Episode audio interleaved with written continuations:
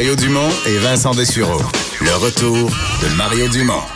Après l'avoir lu et regardé, il était temps de l'écouter. Cube Radio.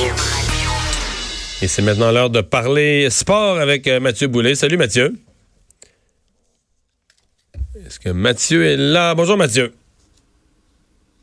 On entend comme le son de la communication. Mathieu, bonjour.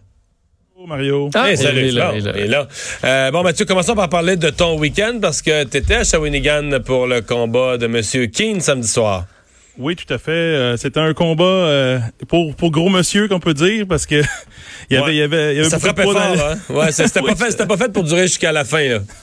Non, j'avais prédit que le combat durerait pas, euh, pas plus que cinq rounds. Je m'en souviens. parce que, parce que le- les gars, ils frappent très fort les deux, mais leur menton est très, très suspect aussi. Euh, je, pourrais dire que le, le résultat me surprend plus ou moins parce que me surprend oui et non. D'un côté, Simon Keane était un gars affamé, un gars qui voulait réussir, puis de l'autre côté, euh, Dylan Carmen est un gars plutôt euh, passif, au-dessus de ses affaires. Euh, j'ai l'impression, j'ai eu l'impression que peut-être pêché, prêché un peu, pêché un peu par, par excès de Ouais. confiance. Mais la, la fois d'avant, c'est Keane qui est au-dessus de ses affaires, il a perdu. Puis là, ça, ils, ont ils ont changé le rôle de qui est au-dessus de ses affaires. Ça a changé le résultat. Tout à fait, mais euh, les deux premiers rounds, par exemple, je sais pas si vous avez regardé le combat, mais Non, mais j'ai Euh, entendu là, ouais, que il est sorti fort. Oui, euh, Carmen est sorti Carmen. Chez roue comme, comme j'avais prédit, puis euh, par la suite, on dirait qu'entre le deuxième et le troisième round, Jimmy Boisvert, l'entraîneur de Simon Keane, a vraiment brassé Simon dans le coin, puis il a dit Hey, euh, il serait peut-être temps que tu t'ouvres la machine puis que tu montres de quoi tu es capable de faire. Et euh, à partir du, de la première seconde du troisième round, euh, le, le combat a basculé. Simon est sorti comme un enragé. Euh, J'ai aucune idée comment, comment que ça se fait qu'il n'a pas commencé au premier round. Est-ce qu'on peut, penser euh, que, est-ce qu'on peut penser que Carmen avait, avait donné ou laissé aller beaucoup d'énergie dans les deux premiers rounds, qui s'était vidé euh, trop tôt?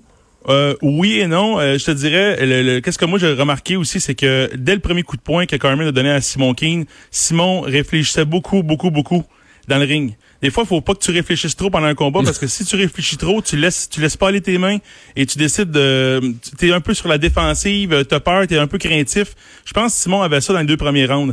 Mais après ça, à partir du troisième, on dirait qu'il a laissé aller ses mains, il a laissé aller son talent. Alors, euh, on, on a vu le résultat, mais euh, moi, je pense que Simon il doit vraiment euh, faire un, un autre examen par rapport à ce combat-là, parce que c'est pas normal qu'il commence pas au premier round, alors qu'il était en grande condition physique. Enfin, donc, euh, ça, ça veut dire quoi pour l'avenir? Est-ce que c'est parce qu'on disait si Simon Keane perd ce combat-là, on donnait plus bien ben cher de sa carrière. Est-ce que là, sa carrière est relancée ou est-ce qu'au moins ça, ça le remet sur le chemin pour d'autres combats plus importants? Euh, oui, moi, je vois que, que là, le- les gens parlent d'une trilogie avec Dylan Carmen, là, oubliez ça. Euh, Fini ça? Je, ah, je, vois pas comment qu'on peut mettre, mettre sur la table une trilogie entre les trois, entre les, en- entre les deux boxeurs. Euh, Je comprendrais pas euh, cette, move- cette, cette- cette décision-là de la part de Camille et Stéphane. Et de l'autre côté, euh, on parlait peut-être d'un deuxième euh, d'un combat revanche avec euh, avec notre ami Adam Braidwood. Mais encore là, Simon est pas intéressé. Alors qu'est-ce qui nous reste?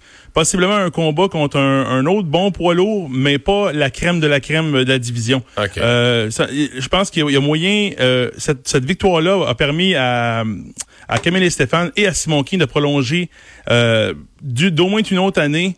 De, de faire des combats, deux ou trois combats, où ce que là, on va pouvoir, il va pouvoir continuer son, son évolution, son développement, et on va voir aussi où jusqu'où il va pouvoir se rendre. Parce que des fois, ça va assez vite chez Poilo. Une autre défaite comme il a subi à Québec, oh, ça peut y faire mal. Ouais. Euh, là, il tombe peut-être plus dans un rôle de faire valoir. Puis ce rôle-là, je pense qu'il n'y a pas aucun boxeur qui veut qui veut l'assumer. OK. Euh, on avait rêvé pendant un instant d'Eric Carlson à Montréal. On disait, c'est sûr qu'il va pas rester avec les Sharks. Oh, c'est pas exactement ça qui s'est passé.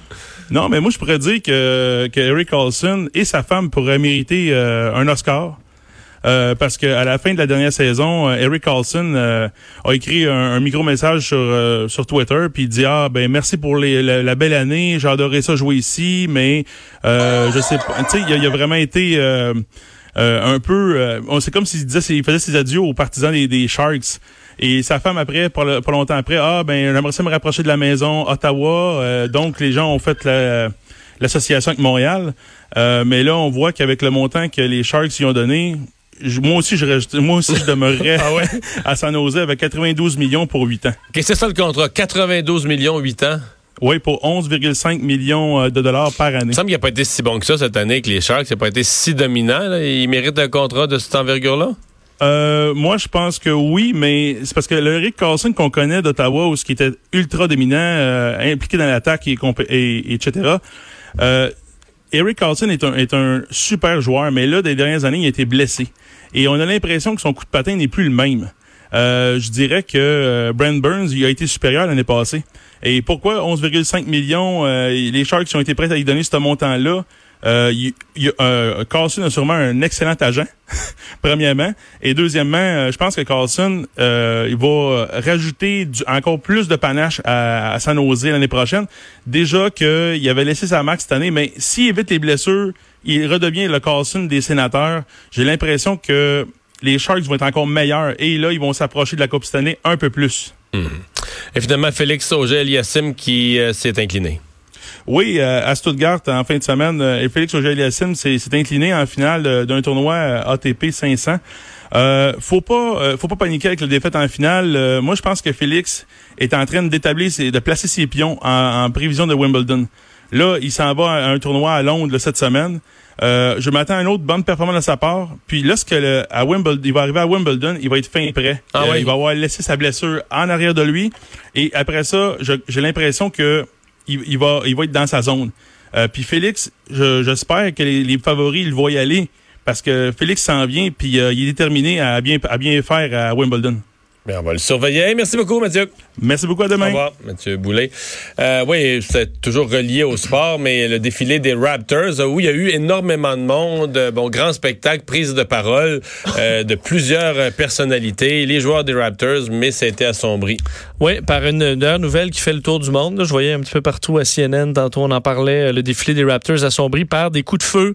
Euh, il y a à peu près une heure, deux personnes blessées à proximité de l'endroit où il y avait les festivités, créant un certain mouvement de, panique, sans pas avoir eu de blessés reliés à tout ça. Mais on parle de deux personnes atteintes euh, par balle, blessées gravement, mais on ne craint pas pour leur vie. La police qui est très nombreuse sur place alors que le spectacle a recommencé. On s'entend que ça inquiète pas mal les gens. Et euh, moi, c'est ma dernière semaine à Cube. Je quitte vendredi jusqu'à la fin de l'été. Mais euh, pendant nos vacances d'été, euh, les, euh, la programmation va se maintenir. C'est oui. annoncé aujourd'hui. On annonçait que j'allais animer le midi pour l'été de 11 à 13, dès de 11 à 13 avec une certaine Joannie Gontier. Alors à surveiller d'ici... qu'on a connu, salut, bonjour. Ben, absolument. D'ici mardi, vous voulez pas manquer ça? Et qui, va nous remplacer pendant l'été? C'est euh, Rosemée Automne Témorin, fille exceptionnelle qui sera là en après-midi pour euh, prendre la relève. 15 à 17 à notre heure. Moi, je serai de retour après euh, l'été. Euh, merci d'avoir été là. On va être de retour en attendant demain, 15 h. Bonne soirée. Pour écouter cette émission, rendez-vous sur cube.radio ou téléchargez notre application sur le Apple Store ou Google Play.